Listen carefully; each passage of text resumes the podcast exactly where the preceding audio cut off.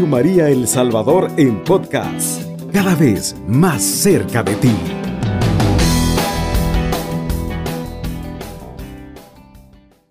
En este día que ya estamos a poco domingo ya de cerrar el año litúrgico, sé que es interesante para nosotros con temas escatológicos. Hoy, por ejemplo, este, nosotros veíamos ese tema cuando le preguntan a Jesús, este, ¿qué va a pasar cuando nosotros muramos respecto al matrimonio? Y decía Jesús algo importante, decía él, este, después, hombres y mujeres aquí se casan, pero los que sean juzgados dignos de la vida futura no se casarán. Pero qué importante es la vocación matrimonial. Por eso vamos a hablar en esta noche sobre este tema que en nuestro país ya no podemos realmente improvisar. No podemos improvisar porque son muchos los divorcios. Es mucha la gente que al poco tiempo se separa. Y lo más triste, que se casan por la iglesia y simplemente eh, se ven impedidos si se han casado improvisado en matrimonio, se ven impedidos para poder contraer matrimonio eh, ante Dios con otra persona. Por eso que es importante es que esta decisión se prepare, no se improvise. Por eso vamos a tocar en esta noche un tema con unos hermanos nuestros que han vivido un proceso de preparación al matrimonio. Ellos son Napo y Bessie. Este, ya tienen dos años de casados, justamente hoy cumplen dos años de casados y los hemos invitado para que también, qué mejor testimonio que escuchar a aquellos que se han preparado no con una charla, ni tres, ni cuatro, sino con doce temas, y por un tiempo razonable. Entonces vamos a hablar con ellos porque para ustedes que nos escuchan, este tema es muy importante. Si para ser sacerdote es una vocación divina, hacer santos, lo mismo el matrimonio es una vocación divina para ser santos. Pero qué importante es si un sacerdote se prepara siete años para ser sacerdote, ¿Por qué usted si se va a casar, y voy a ser honesto, si usted se va a casar y es un tema, es algo más difícil, no es sencillo, no es una cosa eh, solamente de besito y abrazo, es muy, muy, muy exigente la vocación matrimonial, ¿por qué la vamos a improvisar y hacerla a la carrera? es triste decirlo. Si usted lo hace así, así se va a separar. Y la iglesia no quiere que nosotros manoseemos algo que es tan sagrado y que es una alianza. Vamos entonces a darle la bienvenida a los esposos Bessie y Napo. Eh, les vamos a, vamos a preguntarle esto. Este, para ustedes que cumplen dos años, eh, ¿qué importante ha sido la preparación al matrimonio? Esto es bien importante decirlo. Eh, ¿Qué ha significado después de dos años? ¿Cómo se evalúan ustedes para que nuestros oyentes los escuchen? Bien, buenas noches a toda nuestra amable audiencia católica. Como pastoral familiar creo que nosotros tenemos mucho que agradecerle a, la pastoral y en especial al Padre César por esas formaciones. Eh, nos hemos dado cuenta que esa formación es muy importante para poder resistir lo que es todo ese proceso que conlleva de responsabilidades del matrimonio.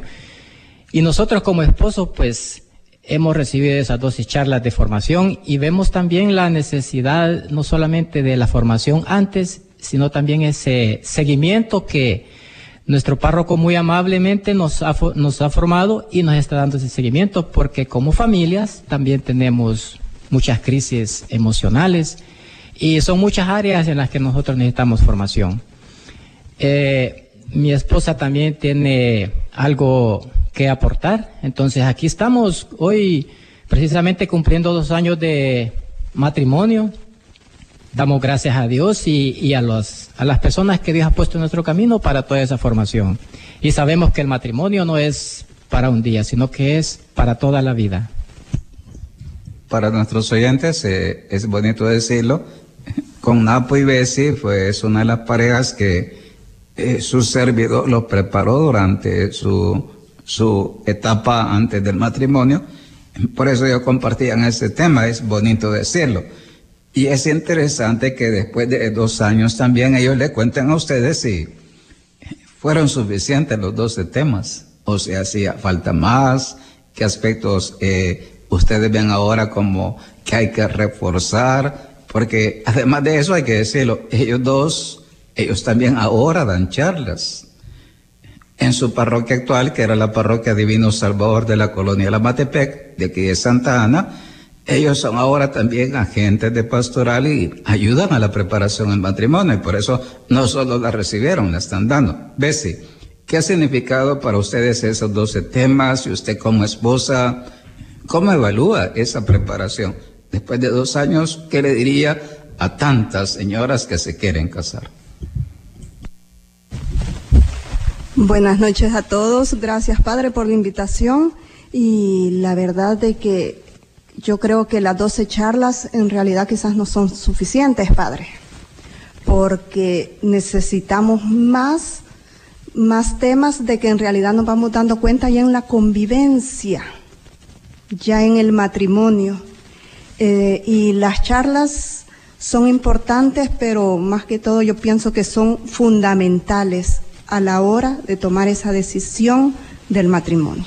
De los 12 temas, por ejemplo, que eh, ustedes recibieron, hay 12 temas muy bonitos y ya los vamos a tocar para nuestros oyentes.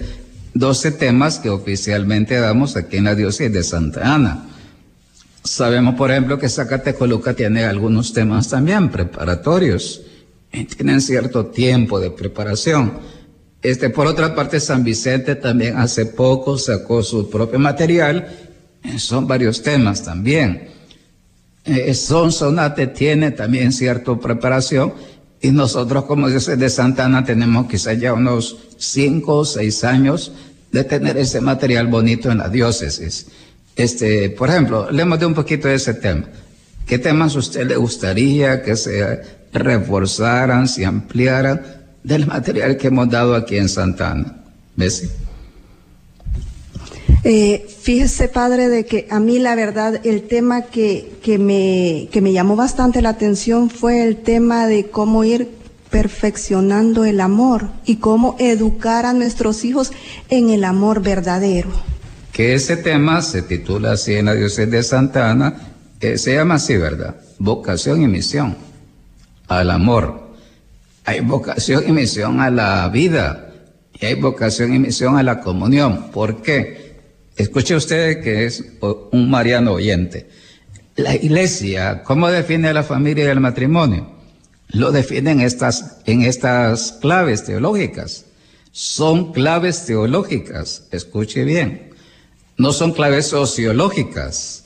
La iglesia dice algo nuevo sobre el matrimonio y la familia desde la Sagrada Escritura. ¿Qué Dios? Dios que es, es vida, es comunión, es amor, es Dios en su esencia más profunda. Esto para nosotros es importante. Por eso, si nosotros hemos sido creados a imagen y semejanza de Dios, ¿cómo se define el matrimonio? Como Dios es. ¿Qué Dios? Una familia, Padre, Hijo y Espíritu Santo. ¿Quién es el amor? Es el Espíritu Santo. Dios mismo, su esencia es amor. Después, el amor produce la unión perfecta. Ellos son una comunión perfecta, por eso son la familia perfecta. Ahí sí hay perfección. Y después, donde hay comunión, hay vida divina. ¿Cómo define entonces la iglesia en Gaudium et Spes a la familia? Como una comunidad de vida y amor comunión de vida y amor. Pues ¿será que todos los matrimonios o los que se van a casar tienen claro esto que acabo de decir? ¿O piensa usted que hay mucho que trabajar en ese tema, por ejemplo? Mm, yo pienso, padre, de que pocas familias tienen claro eso que usted acaba de decir. ¿Cómo, ¿Cómo, se llama eso? Y la familia del consorcio lo dice. Dice la vocación y la misión de la familia. ¿Qué es la vocación? ¿Qué es la familia y el matrimonio? Y después, eso mismo es la familia. Es comunión de vida y amor. Vaya, cuando los esposos se aman, voy a decirlo así, no puede haber matrimonio si falta amor. ¿Cuál es el drama? Usted subrayaba este tema. Que los esposos se aman con el amor humano. Cuando Cristo nos redime, él infunde su amor divino para que purifique y eleve el amor humano. Porque nuestro amor humano es posesivo, egoísta, egocéntrico, es posesivo, no le gusta compartir, piensa solo en sí mismo, busca el interés. Dice, por ejemplo, ¿verdad? Se casan y digo, yo me caso para que me haga feliz. Cuando una mujer o un hombre habla así, está hablando desde el amor posesivo, egoísta. En cambio, Dios como es, es oblativo. No dice, yo me caso para hacerte feliz. Dice Dios, desde la fe sería, yo me caso para hacerte feliz. Yo decido ser fiel a ti, aunque tú no lo seas. Cuando eso es así, esa persona ama de verdad. Eh, de eso estamos hablando a. ¿Cuántos jóvenes, cuántos que se quieren casar tendrán claro este tema? Muy pocos, padre. Muy pocos y sería de como de explicárselo en las charlas prematrimoniales de que de hecho nosotros eso les explicamos que no nos tenemos que casar pensando que nos van a hacer feliz, sino yo voy a hacer feliz a mi esposo. Yo me voy a esforzar por hacerlo feliz, porque si él es feliz, yo también voy a ser feliz. Fue fácil para usted darse cuenta de eso, no solo porque hay que decirlo, una cosa es darlo y otra cuando usted lo le toca. ¿Cuánto tiempo le ha llevado a usted digerir esa parte? Decir, bueno, ¿realmente amo Napo o me amo a mí misma? Decíamos algo importante para nuestros mariano oyentes. Este, el caso de Napo y Bessie es el caso siguiente. Ellos eran hogares monoparentales. Tuvieron en su tiempo su, diríamos, su matrimonio civil o en su momento su unión, ¿verdad? Conyugal, pero no sacramental. Después se conocieron y ellos eh, descubrieron que se amaban. Y después contrajeron matrimonio sacramentalmente. Ahora, después de dos años, ellos decía usted una frase bien bonita ahora, es más difícil el matrimonio sacramental de dos que han sido hogares monoparentales. ¿Por qué no le explican un minuto o dos a los oyentes por qué? Eh, la verdad de que es, es totalmente diferente y, difícil, Padre, porque venimos muy heridos. Las heridas de nosotros son tan grandes y el egoísmo de nosotros este, viene, viene muy, muy grande. Eh, entonces yo pienso de que ahí se necesita mucho amor, mucha formación, mucho acompañamiento de parte del párroco. ¿Qué ha supuesto para usted eso respecto a NAMPO? ¿Ha sido fácil o ha sido difícil? Aun cuando usted ha sabido que, de qué se trata. Eh, ha sido difícil, padre. Ha sido difícil. De hecho, yo le comentaba, el primer año fue muy difícil. Eh, este, si no hubiera sido por el acompañamiento que tuvimos, este, realmente hubiéramos fracasado en el matrimonio. Pues, estamos hablando de una pareja que es católica, que va a misa, que quizás los de afuera dirían, qué parejita más bonita esta pareja de esposos. Y sin embargo no es tan sencillo como parece, ¿verdad? Vaya, imagínense la gente que se casa y solo quiere una charla o no quiere charla. ¿Qué le diría usted a esa, a esa pareja? Que difícilmente van a superar y van a, a, llegar al final en ese matrimonio. Ese matrimonio va directo al fracaso, padre. Vaya, escúchale usted para que el que quiere eh, improvisar el matrimonio. Bien, vamos a hacer una primera pausa musical y al volver vamos a continuar ya con ciertos temas de lo que ha sido la preparación al matrimonio. Hacemos nuestra primera pausa musical. Radio María El Salvador le acompaña 24 horas, 107.3 FM. Está en sintonía de Radio María El Salvador, una radio cristiana mariana y misionera. Para todos nuestros marianos oyentes, en, este, eh, en esta fecha que ya estamos en los límites del año litúrgico C, estamos hablando de algo muy importante, vamos a decirlo así. Es tan importante como ordenarse sacerdote. Es tan importante, dice el Papa Francisco, que acompañemos a las parejas en los primeros cinco años de casados. ¿Por qué? Porque es cuando más se separan en nuestro país hiciéramos estadísticas sociológicas, seguramente encontraríamos que en el primer año de matrimonio es cuando hay rupturas. ¿Quiénes son los que se separan? No solo los que vienen de Estados Unidos, se le dicen al párroco, mire padre, traigo un mes para casarme y fíjese que queremos todo el chilazo, etcétera, etcétera, y le dan un poquito así como de fuerza a toda la parte del hotel, de los preparativos, gastan 10 mil, 15 mil en el matrimonio, y lo último que dejan es la misa del matrimonio y su preparación. Y quieren que el párroco haga lo que ellos dicen. Desde todo punto de vista, ese matrimonio es un fracaso, ya de entrada, ¿verdad? Eso es un caso. Y hay otros casos que creen que por ser cheros del padre o porque tal padre es amigo y las dioses queremos hacer las cosas bien, dicen, no, no, yo no voy a ir a esa parroquia que me parece me piden tanto. Yo es donde está aquel amigo que en una charlita o sin charla, porque mi amigo, me va a casar. Pues yo a esas parejas les diría, si usted cree que el matrimonio es un juego, mejor no se case porque en el año siguiente usted se va a dar cuenta que así se va a separar. ¿Y cuántos, cuántas noticias nos dicen de la separación en que hay? Eso casi no se escucha en las redes, por cierto. Bien, vamos a hablar entonces en este segundo segmento sobre el tema de los contenidos. En Santa Ana abordamos lo siguiente, la siguiente estructura del material que se elaboró acá. Voy a decir esto. Los materiales que se han elaborado en, las diferentes diócesis, yo he mencionado cuatro que tenemos materiales en El Salvador, cada quien elabora con su equipo de sacerdotes el material. Nosotros, a diferencia de los movimientos de familia, las diócesis que trabajamos con la pastoral familiar, no copiamos el material a otros países. Los elaboramos acá porque tenemos expertos en temas teológicos, doctores, y máster sacerdotes. Así trabajamos los materiales. No es que a mí me manden el material de España o de Guatemala y yo a veces quiero darlo acá, que no está mal, pero vamos a decir así.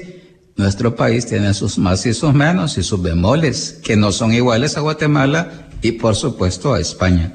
Por eso es importante que se elaboren subsidios nacionales y diocesanos. Bien, pues Santana ha hecho sus materiales. Tiene tres temas bíblicos, después tiene tres temas teológicos que nacen de esa definición de la familia, la vida, el amor y la comunión. Y después tenemos otros cuatro temas que son prácticos, la iglesia doméstica, la educación de los hijos, este, tenemos a todo vertiente, la cultura de la vida, la parte administrativa, etcétera. Esas partes son como las aplicaciones y dos temas finales que son un tema litúrgico y el tema canónico, el consentimiento matrimonial. De esos temas, Napo, eh, ustedes cuando lo van dando, porque se va aprendiendo al darlo, ¿verdad? Bien, se amarra mal lo que uno aprende. De esos temas, ¿cuáles ven ustedes que son como más necesarios? Hay que ampliar. Si ustedes le dijeran al equipo de la iglesia de Santa Ana, mire, este, por favor, trabajen esto, mejoren esto, o, explíquenos más. ¿Qué nos sugerirían, por ejemplo, aquellos sacerdotes que hemos trabajado en la redacción de esos, de ese material? ¿Cuál sería su sugerencia? Bien, buenas noches a todos nuevamente. Yo considero de que quizás el tema de la vocación y misión a la vida, porque hay muchas parejas que se niegan a eso y creo que necesitamos eh, contrarrestar mucho a lo que el, medio social nos envía, aborto, aborto y aborto, y nada de vocación a la vida. Entonces, en ese sentido, quizás aportar un poco más a fondo en la parte teológica de eso, porque no, son, no son cosas superficiales. Y creo que en, esa, en esas áreas todos necesitamos y cuando nosotros nos negamos a la vida nos estamos negando al don divino de Dios. Eh, nosotros sabemos que tenemos un alma que salvar y en vista de eso, pues vemos esa gran necesidad. Vaya, a traducir esto que ha dicho Napo. Vaya, ¿por qué es importante lo que Napo nos está planteando? Puede decir este, hay dos clases de vida. Dice, dice así San Juan, dice, el que esté vivo y crea en mí, no morirá para siempre. Eh, ¿A quién se refiere San Juan? Al que tiene a Dios dentro de él. No todos, no todos eh, vivimos en gracia, en comunión con Dios. Y no solamente con Dios, con los hermanos de la, de la propia familia y con los hermanos de la parroquia y de la sociedad. Porque la comunión no es solamente usted solito con Dios, Es más grande el tema, por decirlo. Bien, entonces en este tema de la vida hay una vida biológica que todos la tenemos, más o menos según la calidad de vida y lo que cada uno cuide en este tema. Pero hay otra vida que no la da el Estado, no la da el Ministerio de Salud, no la dan las medicinas. Hay otra vida que Cristo trajo y es la vida de Él resucitada. En la vida divina, la vida plena. Por eso dice San Juan, el que vive y cree en mí, hoy decía el Evangelio, Él es Dios de Abraham, de Isaac y de Jacob. Ellos tenían a Dios dentro de ellos. Vaya, ¿cuántas familias tienen a Dios dentro de él? Yo lo decía ayer, estábamos en un retiro de jóvenes universitarios y lo decía así, el 98% de nuestros jóvenes esta vida divina no la tienen. Están muertos ante Dios. ¿Por qué? Viven en pecado mortal. Vaya, apliquemos este tema. ¿Cuántos viven en pecado mortal? Y hablemos de los matrimonios que estando casados por la iglesia usan anticonceptivos, que ese es el tema que Napo está tocando. Pues si usted está casado y usa anticonceptivos, está muerto ante Dios. ¿Muerto en qué sentido? Hay pecado mortal. Si usted, por ejemplo, se esteriliza, rompe la alianza con Dios, hiere la comunión con Dios, la vida. Si usted, por ejemplo, ve pornografía, pierde esa vida divina. Si usted por pereza no va a misa presencial pudiendo ir, usted pierde esa vida, etcétera. Bueno, esto nosotros mismos, incluso a veces, hoy hablábamos en la pastoral familiar de acá, de la intencionalidad de la mirada. Dice el Señor en, un pasaje de San Mateo, es el que vio a una mujer deseándola ya comete adulterio en su corazón. Se pierde la vida divina cuando uno aprende, no educa la mirada. Vaya. Pues Napo nos habla, nos dice, no hace falta que esto se amplíe. ¿Por qué? Porque mucha gente usa anticoncepción. Más aún, si uno le preguntara, eh, eh, ¿usted cómo hace para pasear sus hijos? Dirá, pues yo uso la inyección yo tomo la pastilla, yo uso aparato, yo este planifico de otro modo, hormonal o químicamente hablando. Oye, existe esa posibilidad. Pues una familia, aunque esté casada por la iglesia y hace eso, eh, está privada de la vida de Dios. No es cuestión solamente de parecer buenos, hay que llevar a Dios dentro de uno. Y este es el gran drama actual. De eso estamos hablando, ¿verdad? Porque hay que ampliarlo. Entonces nosotros hay un tema que se llama vocación y misión para la vida. ¿De qué vida? No solamente la vida temporal. Incluso respecto a los hijos, cuando hablamos de la educación de los hijos, que es otro tema, se dice, hay que educar a los hijos para la eternidad, no solamente para acá. Usted le puede dar lo básico, la escuela, la universidad, ropa de marca, darle carro, lo que quiera, pero los va a llevar al cielo o al infierno. lo que le digo, le estoy diciendo como sacerdote, muchos jóvenes en este país están muertos por el pecado mortal. En verdad, es que hacen un uso indiscriminado y irresponsable de las redes sociales. Y las redes sociales no son malas, claro que no, pero el uso que hacemos de ellas muchas veces nos aparta de Dios. Bien, ese es un tema. Y ve si que otro tema veas importante que valdría la pena subrayar, ampliar, de los que hemos visto, del material de Santana? Bueno, este, yo pienso, padre, de que en realidad todos los temas son importantes, pero este, yo pienso de que deberíamos de agregarle algo más, como por ejemplo un tema para las familias monoparentales, porque este, leyendo eh, eh, ese material, este, para ese tipo de familias no, no hay mucho que material para explicar cómo se debe vivir en una vida monoparental, que vengan de parejas monoparentales. Lo vamos a traducir para los oyentes. Eh, ¿De qué se trata? Vaya, son dos historias heridas que vienen. Hay luces y hay sombras cuando dos se casan. Imagínense los que llevan un segundo o tercer matrimonio. Que es fácil conjuntar dos estilos de vida solo, donde ella cree que es Tarzán o Chip o, o lo que fuera, ¿verdad? Y él, también, aunque ella es una supermujer y él es un superhombre, pues así van casados. Y cuando se casan se dan cuenta, el otro se da cuenta que ella no es una supermujer y ella se da cuenta que él no es un superhombre y comienzan los dramas. Vaya, em, ellos decían, qué difícil es cuando se casan dos que traen sus malos hábitos. Hay cosas buenas, pero también hay, oscuridades difíciles de cambiar. En ese sentido, es bien importante eso que está cortando Bessie. Necesitamos como introducir, aclarar, quizás como preámbulos a los temas. Decir, vamos a ver, vamos a ver estas pautas para aquellos que se van a casar y que han, vivido quizás 10, 15, 20 años solos y que necesitan aprender a vivir en comunión. Eso quizás sería en el tema de la comunión, ¿ves? Unir dos historias heridas y de luces y sombras, y a veces lamentablemente de más sombras. Bien, entonces esto que estamos diciendo es importante porque el próximo año, Dios mediante, la Pastoral Familiar Nacional, ayer nos reunimos en los equipos diocesanos, queremos hacer un diplomado virtual en preparación del matrimonio y lo que el Papa está pidiendo, además de lo que ustedes dicen, un catecumenado matrimonial, que es poner las bases de la fe para el que se casa. Porque pasa, este es el otro tema, muchos van pero con tres cositas de la fe. Ni persinarse a veces puede la gente. Imagínense los que van a misa y ni persinarse pueden y da pena, ni pararse saben cuándo pararse, sentarse, ubicarse en misa. Eso es así, pues, dice el Papa.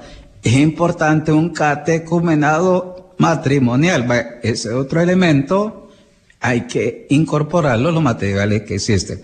Dios mediante el próximo año vamos a presentar a la conferencia episcopal ya un borrador sobre la preparación del matrimonio con todo esto que estamos hablando. Y eso esperaríamos en el Señor que los señores obispos nos apoyen para que cada quien, para que haya más unidad en el país. Hasta ahora vamos, pero todavía vamos fragmentados. Y es importante hablar un mismo lenguaje en esos temas tan importantes. Bien, hacemos entonces una, un segundo momento, una segunda pausa musical y al volver vamos a hacer un diálogo para el que nos quiere escribir, llamar. Es importante que lo haga a tiempo porque probablemente si no lo hace a tiempo, su mensaje no llega a cabina y lo escuchemos. Vamos a hacer una segunda pausa musical y al volver vamos a dialogar sobre estos temas. Está en sintonía de Radio María El Salvador una radio cristiana, mariana y misionera. Unos aspectos importantes, no, lo estamos haciendo de modo sistemático, ya lo haremos oportunamente. Estamos hablando de la importancia de la preparación, diríamos un poquito así más sistemática al matrimonio. ¿Cuánto tiempo puede ser? Voy a decir esto porque es importante. No puede ser solo un tema. Definitivamente el Papa Francisco le ha dicho, no es cuestión de tres charlas o cuatro, primero. Y voy a decir eso porque se está dando y pasa. No es cuestión de dos días y ya sangoloteamos a la gente, hacemos un mix y lo sacamos. Tampoco, no se trata de eso. Es un proceso de discernimiento, de aclaración. Es un proceso que hay que digerir y eso no se consigue en, un, en un mes. Esto tiene que quedar claro para nosotros. Tampoco se trata de llegar a un año, no estamos hablando de eso. Nosotros en la diócesis de Santa Ana hemos planteado, por ejemplo, 12 temas en un periodo aproximado de seis meses. Puede ser a veces dos meses, tres meses, depende de los esposos y de la madurez, puede ser. Pero lo mejor es de 12 temas hacerlos dos por mes. Dos, dos temas por mes y bien dados y bien digeridos. Un tema bien digerido sería, por ejemplo, unas tres horas. Adelante, sí, escuchamos el mensaje. Buenas noches, Padre César y hermanos panelistas. Hay que intentar generalizar esta temática, llevándola a periferias juveniles, estudiantes de bachillerato y tercer ciclo, para lograr cambiar el modo actual de los jóvenes. También nos dice el siguiente, Terminación 0624. Muy buenas noches, doctor y sacerdote César Sánchez. Mi nombre es Wilber. Solo quería decir que es bonito el tema, el que está tocando. Lo estamos escuchando con mi prometida y nos vamos a acercar dentro de poco para empezar los preparativos. Solo quisiera comentarle que ya tenemos casi 11 años de noviazgo. Hace un año le propuse matrimonio, pero no nos hemos casado por el motivo que a mi prometida ya le saldrá la residencia para viajar a los Estados Unidos y si nos casamos lo pierde. Bendiciones. También tenemos otro mensaje, dice, buenas noches, padre. César le saluda a los esposos Ramírez, Reynosa desde Huachapán. Gracias por compartir estos temas muy importantes para la vida matrimonial. Y también dice, Padre, creo que es fundamental la vocación y misión del matrimonio. Este tema es crucial para los novios. Esos han sido los mensajes que nos han llegado hasta el momento. Muchísimas gracias. Eh, todos son personas de iglesia. Wilber estuvo con nosotros hoy en la misa, me contaba de su novia. Este, yo le decía, eh, efectivamente que prepararse, aunque ya viaje a Estados Unidos, qué importante que se prepare acá. Voy a decir algo para los que viajan este, en Estados Unidos, allá usted por lo menos es un año de preparación. Por eso nosotros vienen como a tomarnos el pelo, creen que nos toman el pelo los padres y dicen, mire, vengo aquí solo con un mes y por favor me casa ya. Perdonen, si ustedes son respetuosos con la iglesia, eso es un irrespeto. Primero porque no somos mercantilistas, ¿verdad? Y no es cuestión de que me dé 500 dólares. Y voy a decir, ¿Cuál es el arancel que la conferencia episcopal pide para casar a una pareja? Son 50 dólares, incluyendo el expediente matrimonial. 50. Misa, expediente y lo demás. No le estamos pidiendo 500 ni 1000. Ahora, usted no, no puede chantajear al padre y decirle, mire, le doy 500 y por me casa el chilazo. No, por favor, no, no profanemos lo sagrado. Es un sacramento, es algo sagrado. Y luego lo otro, ¿verdad? Este, si usted se quiere casar y viene a Estados Unidos, sigue el proceso allá, haga el expediente allá y se viene a casar acá. Y que a nosotros los sacerdotes nos mande el párroco de Estados Unidos, de cualquier estado de allá, nos mande el proceso y aquí nos diga, vaya, se autoriza y nos mande los papeles necesarios canónicos para que eso sea válido. Así debía ser si fuéramos personas serias, ¿verdad? Como en Estados Unidos. Bien, nosotros no somos Estados Unidos, pero tampoco queremos seguir siendo chambones en este tema. Es algo muy sagrado y muy grande, repito, es más exigente la vocación matrimonial que la sacerdotal. Démonos cuenta de eso, y es una vocación divina, no es una construcción humana. Bien, eso ya es importante. Y luego nos están saludando diciendo esto, esto es bien importante, claro, vamos, vamos a decir, el próximo año vamos a sacar un diplomado virtual para todo el país y América Latina en la plataforma de la UNICAES, que es precisamente sobre preparación al matrimonio y catecumenado matrimonial, lo que hemos hablado acá. ¿Qué es lo que el Papa Francisco nos pidió en el Encuentro Mundial de las Familias este año? Nos pidió eso. Dice, incorporen el catecumenado matrimonial. Por tanto, un material bien elaborado de preparación al matrimonio los que hemos elaborado en Santa Ana, Sonsonate, San Vicente y Zacatecoluca, no tenemos incorporado ese catecumenado. Ya se quedan materiales obsoletos. No son obsoletos plenamente, pero están todavía parciales. Y estos, obviamente, estos materiales tienen que irse puliendo en el tiempo, mejorando, pero no son estáticos. Por eso es bien importante y que cada obispo con su sacerdote, su equipo, se dé cuenta de la importancia y la trascendencia de esto. Bien, eso ya es interesante para nuestros oyentes. Aquí tenemos a alguien que siempre nos acompaña también, que siempre está junto a nosotros. Este, quizás pueda surgir alguna inquietud para los hermanos que nos escuchan. Vamos a invitar a Susana que entre el diálogo también para generar algo más bonito. Sí, buenas noches. Eh, quizás a mí la pregunta que me viene a la mente es, pues yo soy también una familia monoparental desde hace 20 años, 21, 20 años. Entonces, yo ejercí mi matrimonio, porque soy casada por la iglesia, 13 años, pero a mí me dieron las charlas en un día, y fue en una parroquia de aquí de la ciudad. Adelante, escuchamos, tenemos una llamada. Sí, hermano párroco, buenas noches. Adelante, sí, hermano, dígame. Este, yo quería hacer una, una cierta pregunta. Adelante. Este, ¿Qué soluciones puede tener alguien que vive en adulterio? Si hay solución para ese problema o no lo haga. Este, fíjese que El adulterio supone que hay uno o los dos están casados, ¿verdad? Con una tercera persona. Entonces, en este caso, si solo fuera por lo civil, eso sí tiene solución. Pero si hay un sacramento, hay un sacramento del matrimonio, tiene que hacerse lo siguiente. Si la persona que se ha casado con una segunda, una tercera persona, una segunda persona, este, piensa que su matrimonio es nulo, que realice el proceso eh, canónico jurídico que se hace en los tribunales eclesiásticos. Entonces, en cada, en cada diócesis hay un tribunal eclesiástico, pero hay que probar que ese matrimonio nunca existió y es un proceso que hay que seguir, ¿verdad? Si ese es el camino, si el que se ha casado piensa que su matrimonio anterior, si fue por la iglesia, nunca existió, pero hay que probarlo, ¿verdad? Así es, bueno, vaya, muchas gracias a todos, hermano. A la orden, a la orden. Bien, entonces vamos a continuar. Estábamos, la niña Susana nos comentaba el tema sobre este, eh, sobre la vida monoparental. Sí, como decía, eh, yo ejercí mi matrimonio por 13 años y la preparación que me dieron fue de un día de charlas prematrimoniales que nada que ver con los temas que hoy se tocan.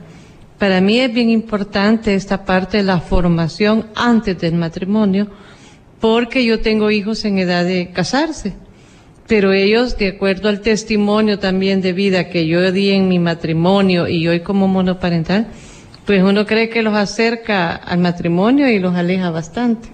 Pero ya con una buena preparación para el matrimonio, charlas, lo que decían de todos los temas que hay que incorporar, que son muchísimos, creo que sí deberíamos de prepararnos nosotros también como equipo de pastoral familiar para poderlas implementar y me alegra mucho que ya para el otro año haya ese diplomado virtual porque se necesita no solo en nuestra diócesis, sino que a nivel de El Salvador. Si nos mandan otro mensaje de cabina interesante, eh, voy a oírlo, ¿verdad? Dice, eh, porque hoy en día para todo sacramento siempre tienen que cobrar, porque yo nunca eh, pude pude ver cuando Dios eh, andaba en la tierra, no cobró por curar a los enfermos, etcétera. Vamos a ver. Es importante lo siguiente, vamos a ver. Los aranceles, los estipendios por misa no son un cobro. La conferencia episcopal sabe que lo, lo divino no tiene valor. Por eso no hablamos de un cobro o vamos a hablar de este tema no es que usted tenga que ir como al tema del consumidor final, etcétera, a la defensoría, porque no es un producto mercantil, ¿verdad? Voy a decir, se llama estipendio porque es algo simbólico. La gracia no tiene precio. ¿Por qué necesitamos cierta base eh, mínima? Por la luz, por los gastos que toda institución tiene y una parroquia también. Este, si usted me dice, padre, ¿cuánto, solo para que usted entienda, cuánto se gasta de luz cuando instalan las cámaras, la luz y lo demás y se hacen las fotos? ¿Cuánto gastaría usted en su casa? Por lo menos a eso, por lo menos a la parroquia hay que darlo, por lo menos. Después, hay ciertas cosas que hay que montar. Entonces la iglesia, como eso no es, un, no es una cosa sencilla, lleva un proceso, las charlas, el expediente, eh, preparar las lecturas, etcétera, y la ceremonia como tal, no solo ir a la misa y ya. Ese proceso, la iglesia es tan humana que dice, vaya, ¿cuánto le, cuánto le cobran en Estados Unidos? Unos 500 dólares. ¿Cuánto se cobra aquí? ¿Cuál es el arancel en la conferencia? 50. adelante, tenemos otra llamada. Escuchamos, sí. Sí, buenas noches, padre. Buenas noches, sí. Este, estoy oyendo su programa yo ahorita yo me encuentro en pecado, me encuentro en fornicación, porque yo quedé viudo, era casado, viví 20 años con mi esposa, pues ella murió, falleció. Y luego yo me acompañé nuevamente con una hembra que tenía tres hijos, tiene tres hijos. Así es que ya ahorita tenemos dos conmigo, ya pero ella se esterilizó porque tuvo problemas en el último parto. Así es que yo quisiera saber si para formar este el matrimonio tendríamos que pasar las preparaciones nosotros estando juntos. Sí, fíjese que por eso decíamos, cuando es una gente mayor que ya ha caminado, sabe lo que hace, no se va a divorciar, ¿verdad? En la primera escaramuza, este, efectivamente son temas que cada párroco tiene que discernir, pero que tienen que ver una preparación básica, elemental, eh, que sepa usted lo grande del matrimonio. Eso sí, quizá no sea tanto tiempo, pero sí necesita cierta preparación que complemente lo que usted ya sabe. Entonces, yo pienso que si usted, que, eh, voy, vamos a decirlo si usted me dice el, el tema de fe, ¿verdad? Vivimos en pecado porque estoy en fornicación. Dios no es que no quiere el amor humano. Lo que dice, amas a esta persona, dice, cásate por la iglesia, establece una alianza de amor. Y eso hay que hablarlo con el párroco para que usted pueda comulgar y ella también. Pero eh, yo diría que es importante que dé el paso. Este, usted tenga a Dios nuevamente, ella, en su ser más profundo y esté en comunión con Él. Yo le invito para que se acerque a su párroco y con el párroco hablen de su situación porque cada párroco conoce bien a su gente. Pero que se necesita un mínimo de, de preparación, sí, definitivamente. Bueno, bueno, muchas gracias. Bendiciones. A la orden, a la orden. Bien. Como ya estamos casi en el límite del tiempo, le vamos a, pedir a uno de los hermanos, a Napo, que nos haga la oración final, una breve oración, antes de despedirnos.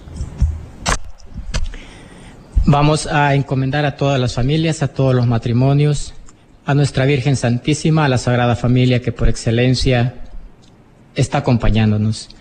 Sagrada Familia de Nazaret, te pedimos que acompañes a todas esas familias Tú conoces las crisis emocionales, hay luces y hay sombras. Y te pedimos y ponemos en tus manos a todas esas familias para que caminemos juntos y reconocer que la familia es un regalo maravilloso, es un don que Dios le ha dado a la, a la vida.